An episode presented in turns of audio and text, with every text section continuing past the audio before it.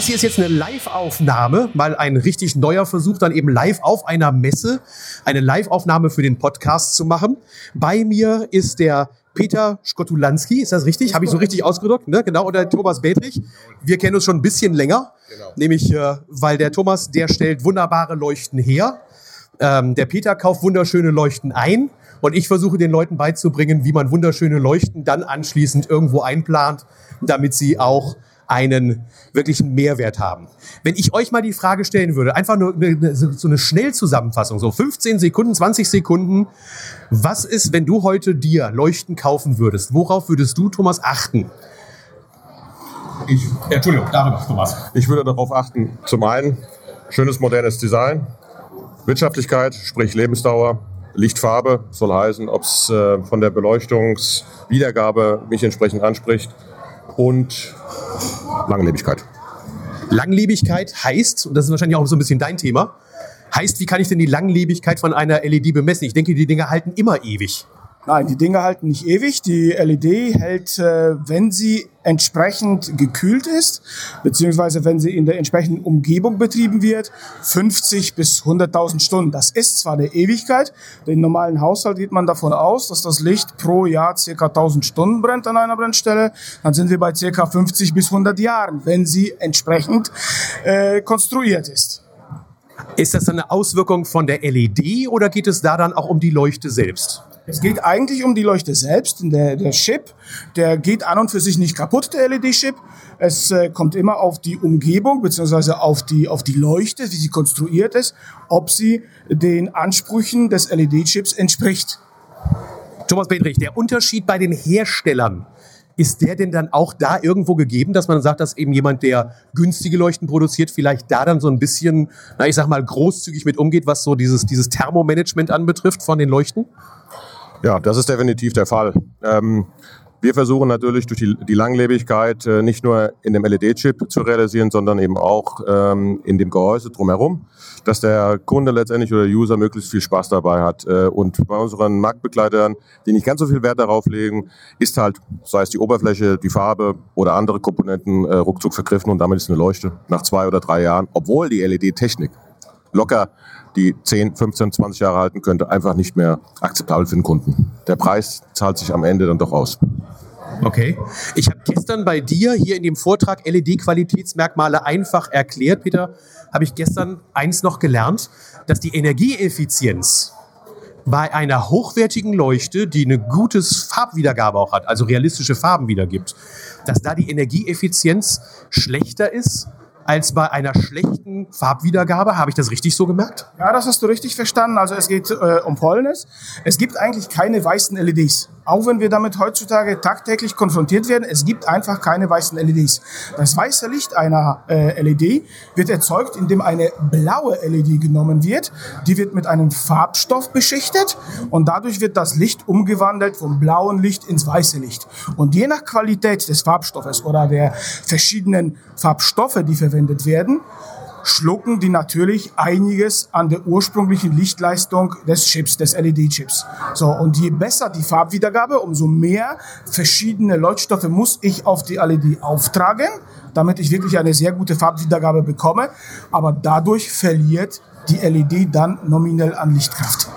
Ich weiß ja, dass Illumina Leuchten baut wo ihr auch darauf achtet, dass ihr einen hohen, und man misst das ganze Jahr an diesem RA-Wert oder, oder CRI-Wert. CRI, je nachdem, wer das darstellt.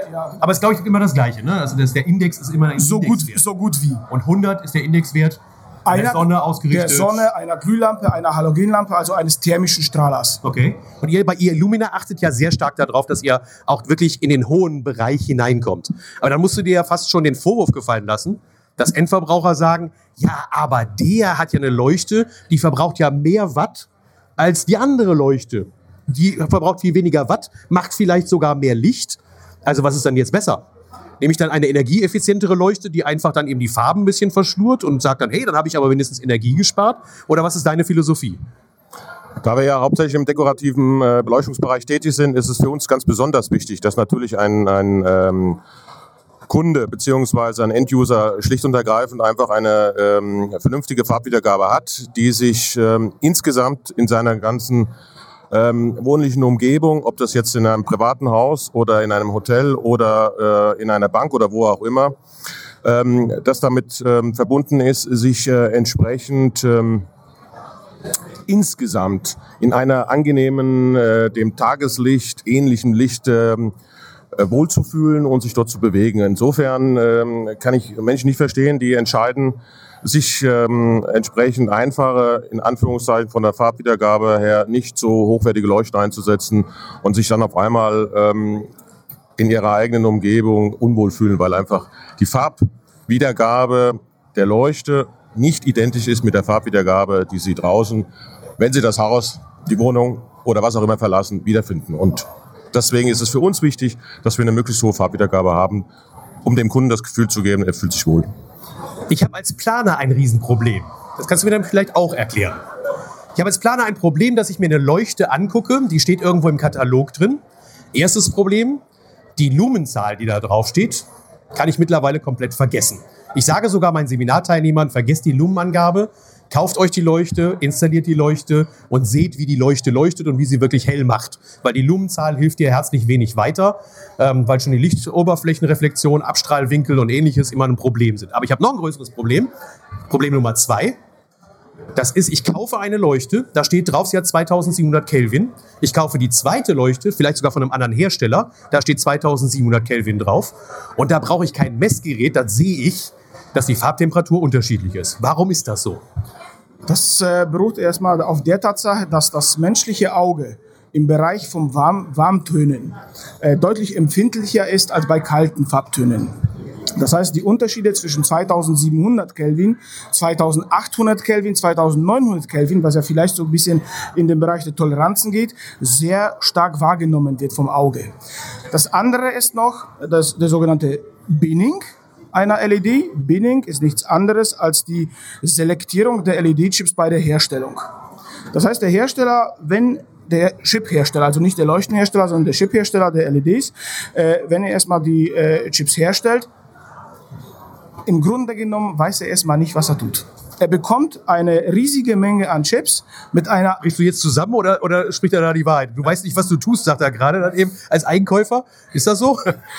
Ja, nicht ganz. Ähm, natürlich haben wir, haben wir äh, nicht immer die optimale ähm, Lichtwiedergabe oder ähm, das optimale Kelvin-Paket bei jedem Chip. Das ist einfach so. Da sind wir natürlich manchmal auch so ein bisschen auf die Chip-Lieferanten angewiesen. Wir versuchen das zu selektieren und versuchen das Optimum rauszuholen. Aber im Großen und Ganzen haben wir das schon. Äh, also Stichwort heißt Selektion. Oder was du gerade gesagt hast, Binning. Genau, das Binning. So, und je enger dieses Binning, wenn ich mich an diesem Wert 2700 Kelvin bewege und sehr klar selektiere, dass ich wirklich nur Chips mit einer sehr geringen Abweichung nehme, dann kann ich die, die, die Farbtemperatur eigentlich einhalten. Ob ich die Leute, Leuchte heute kaufe oder ich kaufe sie in drei Monaten, wo die Chips aus einer anderen Herstellung äh, äh stammen, im Grunde genommen, wenn ich auf einen hochwertigen Hersteller der Chips setze, der wirklich das Binning eng, sehr eng nimmt, dann weiß ich, dass ich immer die gleiche Farbtemperatur bekomme. Das heißt, ganz klar ist ja die Aussage auch, man muss, und das ist ja dann eben auch der Wert, ja, euch, euch, kann man ja vorwerfen als, als Illumina, dass man sich die Leuchte anguckt und die sieht so ähnlich dann vielleicht aus wie eine im Baumarkt. Nur der Preis ist ein Unterschied. Ist das auch ein Preisthema dann? Auf jeden Fall. Gar keine Frage, weil wir versuchen ja äh, hauptsächlich Dadurch, dass wir im Objektbereich tätig sind, natürlich äh, Chips einzusetzen mit einer langen Lebensdauer, gar keine Frage, auch entsprechende Treiber, die entsprechend lange halten. Auch die Oberfläche der Leuchte ist überhaupt kein Thema. Das muss man sich einfach vor Augen führen. Eine Leuchte, die ich im Baumarkt kaufe oder finde, die mag vielleicht auf den ersten Eindruck ähnlich oder ähm, die gleiche Lichtverteilung und auch vielleicht die gleiche Farbwiedergabe haben. Oder auch Lumenpak äh, nicht das Lumenpaket, sondern ähm, die Kelvin-Angabe, sprich Farbtemperatur. Aber im Endeffekt sieht man nach einem Jahr erst, ob sich das tatsächlich bewahrheitet hat oder nicht. Und für uns ist es wichtig, dass eine Leuchte, die in einem ganz besonderen Bereich eingesetzt werden soll als Schätzchen, soll sie auch entsprechend funktionieren und äh, lange, möglichst lange genau das ähm, erreichen, was der Kunde, was der, ähm, was der Endverbraucher sich vorstellt, nämlich schönes Licht. Mhm.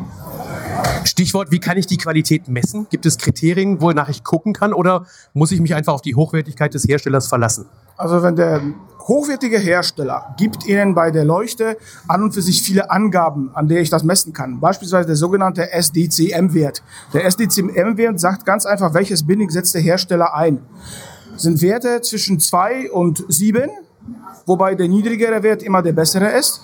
Und man geht davon aus, dass ein Binning innerhalb dieser SDCM, der sogenannten McAdam-Ellipsen, unter 3 ist oder gleich 3 ist. Dann weiß ich, dass ich immer kontinuierlich die gleiche Farbtemperatur bekomme. Mhm. Peter, äh, Thomas hatte gerade noch ein, ein Stichwort gebracht, nämlich das Thema der Treiber selber. Und äh, wie, wie, wie achte ich denn auf die Treiberqualität?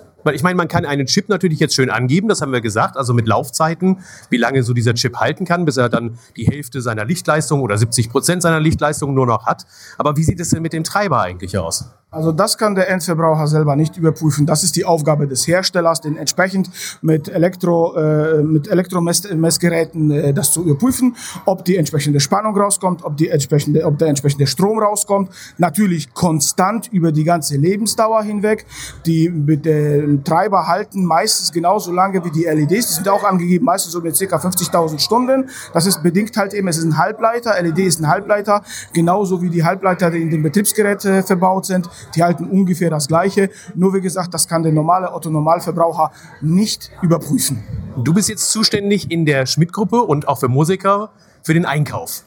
Korrekt. Wie sorgst du dafür, dass das dann zumindest bei den Produkten, die ihr anbietet, dann eben schon mal ein hohes Qualitätsniveau hat? Also wir haben von Anfang an, als die LED-Technik auf den Markt kam, haben wir uns damit auseinandergesetzt und verfügen jetzt mittlerweile über 10, 12 Jahre Erfahrung mit verschiedenen Herstellern, auch bei Betriebsgeräten. Auch wir verkaufen Betriebsgeräte als Ersatzgeräte für vorhandene Leuchten, äh, auch äh, Betriebsgeräte für LED-Stripes beispielsweise, die ich irgendwo äh, in äh, ähm, Aluminiumprofilen einbaue. Und da setzen wir ganz einfach auf Erfahrung, auf Erfahrung mit Herstellern. Aluminiumprofile nur kurz zwischendurch gefragt, warum? Wegen der Hitze? Wegen der Hitzeabführung, ganz genau. Äh, einfache LED-Stripes, die wirklich äh, sehr geringe Leistung äh, haben, kann ich überall draufkleben. Ab einer ganz bestimmten Leistung muss ich halt eben immer mit einem Profil arbeiten. Profil natürlich aus optischen Gründen, damit es in das Ambiente reinpasst, aber in erster Linie, um die Wärme aus den Chips rauszuholen. Treiber, fortgesetzte Frage.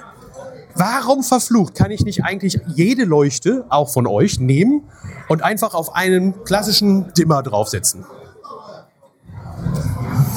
Gut, ähm, das, hängt Entschuldigung.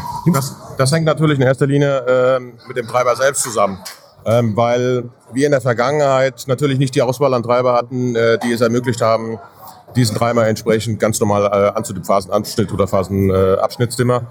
Äh, ähm, heute ist es mittlerweile ähm, durch die vorangeschrittene Technik schon möglich, ähm, Leuchten, LED-Chips mit entsprechenden Treiber auszustatten, die man ganz normal an dem herkömmlichen Treiber, äh, an den herkömmlichen Dimmer anschließen könnte. Für uns ist das, für uns ist das äh, kein so immenses Kriterium, weil im OBEC-Bereich, speziell auch äh, im Badbereich, wir diese Anforderungen nicht haben. Da hatten wir viel mehr die Anforderung, dass eine Farb, ähm, ein Farbwechsel möglich war, von kaltweiß auf warmweiß zu wechseln. Das hat sich aber bei uns zumindest in den letzten zwei Jahren nicht durchgesetzt, ähm, weil äh, einfach die unterschiedlichsten Anforderungen ähm, gegeben waren. Eine Frau zum Beispiel mag es lieber warmweiß im Bad, der Mann eher kühl.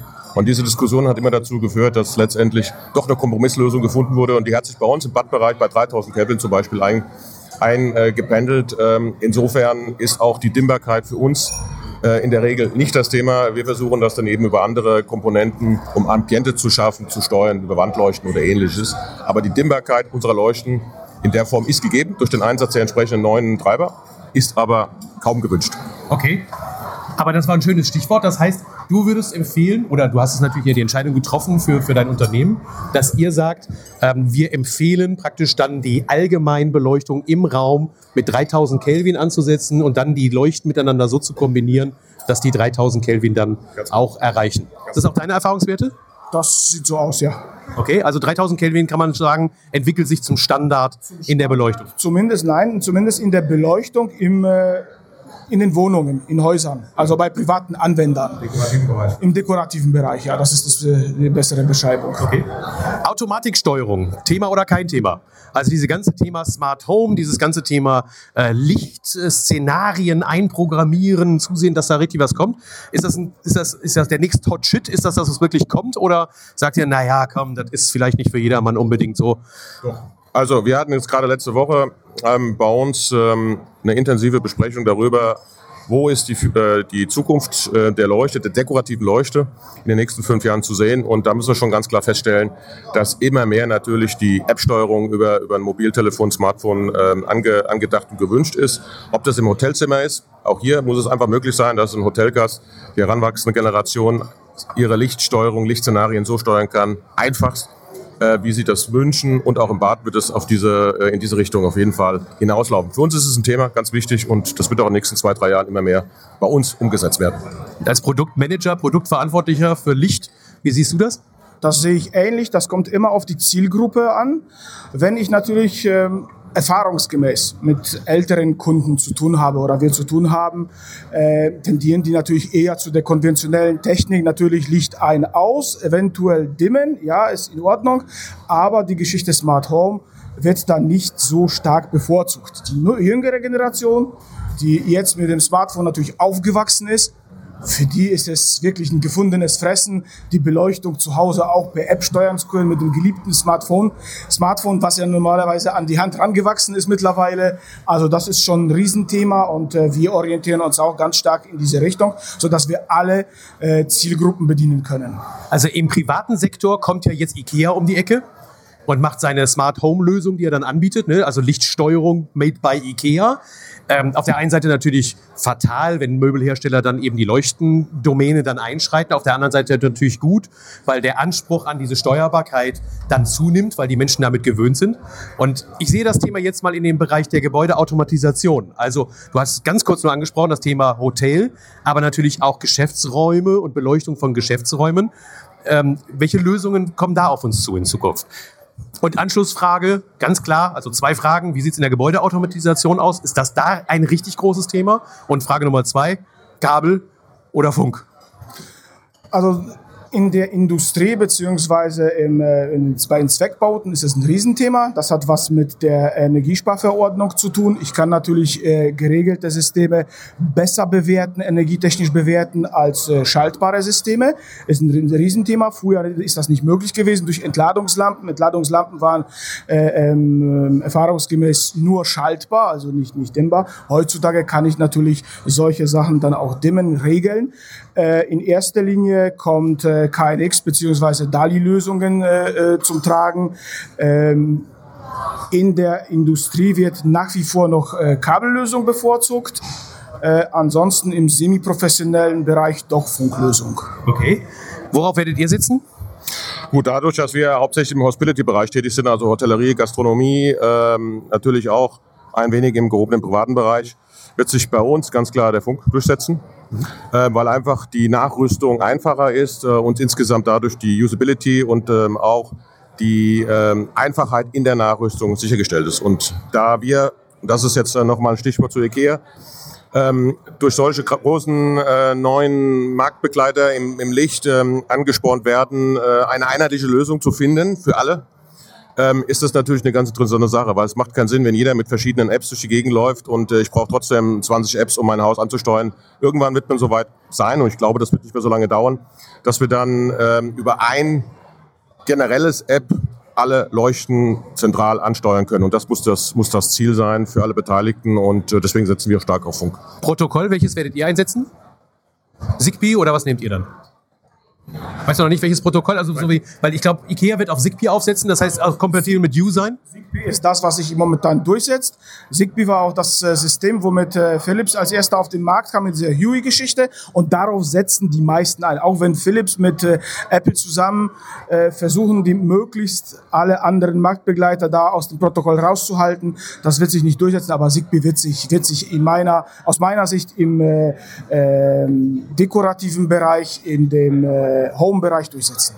Weil Zigbee ja ähnlich wie Bluetooth als offener Standard gestartet war. Und dementsprechend können sie ja gar nicht rausgehen und sagen, ach nee, wir kündigen jetzt das Konsortium auf. Das funktioniert ja nicht nur, weil sie die Lösung haben. Aber sind wir auch mal ehrlich, wir haben gerade das Stichwort UI gebracht. Das ist schon ein ziemliches Front. Also ich habe so den Eindruck gefühlt, du wahrscheinlich dann noch mehr als, als Produktmanager, die sind am Markt vorbeigeschossen. Also alle anderen haben die ja im Moment irgendwie meilenweit hinter sich gelassen, oder?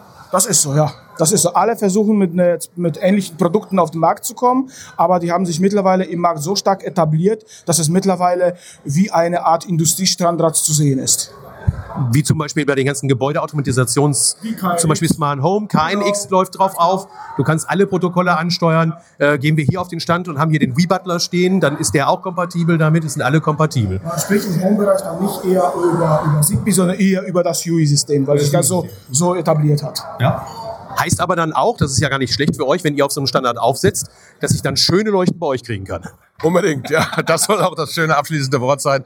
Ähm, natürlich äh, sind wir seit 20 Jahren äh, in dem Bereich tätig, äh, gerade was den Badleuchtenbereich anbelangt. Und für uns ist es umso wichtiger, dass nicht nur die Technik, sondern auch das Design eine äh, wesentliche Rolle spielt. Ich werde in die Show Notes, so nennt man das immer, wenn man so einen Podcast macht und unten drunter was schreibt, okay. werde ich vor allen Dingen noch eine Sache reinbringen. Du hast gerade vorhin dann eben ein bisschen geklagt und hast gesagt, ich habe doch da so eine schöne Sache gemacht äh, auf meiner Homepage. Genau.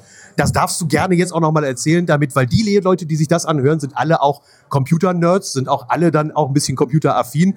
Die gehen garantiert hinterher auf die Homepage. Sind zwar im Moment nur 800 Hörer in etwa, aber ich hoffe von den 800, dass dann mindestens 600, 700 vielleicht kommen. Also, das ist ganz, ganz nett, weil da greife ich auch gerne darauf zurück. Es hat ähm, erstens ähm, Geld gekostet, zweitens Gehirnschmalz und drittens hilft es letztendlich jedem User, der sich zum Beispiel jetzt mit seinem privaten Bad oder auch mit gewerblichen Bädern äh, in der Ausstattung äh, der Lichttechnik äh, beschäftigt, auf unsere Webseite mal zu gehen, darf ich nennen, illumina.de. Ja. Ähm, und da unter Produkte gibt es dann ähm, eine Möglichkeit, über eine interaktive ähm, Badguide-Steuerung sich verschiedene Lichtszenarien in dem Bad anschauen zu können, live wie das Einschalten eines Lichtschalters der verschiedenen Szenarien, ob das Spiegelleuchten sind, Deckenleuchten oder die Kombination mit dekorativen äh, Wandleuchten betrifft, sich da einfach ein bisschen, ein bisschen inspirieren zu lassen, um dann die richtigen Leuchten, das müssen nicht unbedingt unsere Leuchten sein, idealerweise natürlich, ähm, um sich die richtigen Leuchten für den einzelnen Bereich in seinem Bad aussuchen ähm, zu können. Und das ist sehr einfach gemacht und macht sehr viel Spaß und gibt sehr interessante und auch kreative Ideen. Also in den Shownotes auf jeden Fall der Link zu Illumina, den packe ich rein, den direkten Link dann auch. Und ich verspreche auch, dass ich das in den, in den Online-Kursus Lichtplanung dann mit reinbeziehe. Hier bei Musiker wird er einmal angeboten für die Musikerkunden zum besonderen Preis. Im Moment läuft auch der Pilot bei mir. Was für Leistungen kann ich denn bei euch in der Schmidt-Gruppe bei Musiker bekommen, wenn ich Hilfe bei dem Thema Licht brauche? Wir machen Lichtplanungen. Lichtplanungen im Bad. Stopp. Auch fürs Badezimmer, auch für so eine kleine Einheit? Demnächst. Wir sind kurz davor, das zu starten. Wir haben das äh, Pilotprojekt auch gestartet bei uns, auch in Verbindung mit, der, äh, mit dem Unternehmen von Thomas Bedrich, auch mit einem zweiten Unternehmen noch dazu. Wir werden noch in diesem Jahr Lichtplanungen im Bad anbieten. Bis dato bieten wir für alle industriellen Anwendungen äh, Lichtplanungen schon seit Jahren. Ich beglückwünsche euch. Ihr dürftet dann der Erste sein. Weil das klassische Problem, was wir im Markt haben, ist ganz klar, du hast eben diese Industrieseite und sobald ich dann zu einem Industrieplaner komme und sage, ich hätte gerne ein Bad geplant, dann sagt er natürlich, ja, wie viele Leuchten wollen Sie denn haben? Du sagst, ja, fünf. Dann sagt er, okay, also 500 Leuchten. Du sagst, nee, nicht 500, fünf Stück. Und dann sagt der natürlich, nee, dafür mache ich keine Planung fertig. Also ihr geht wirklich in diesen Konsumerbereich hinein und werdet in Zukunft bei Musiker Lichtplanungen anbieten. Flächendeckend oder nur an einigen Standorten? Wir werden das anbieten an den Standorten, die eine Ausstellung haben. Respekt. Finde ich eine sehr, sehr schöne Geschichte.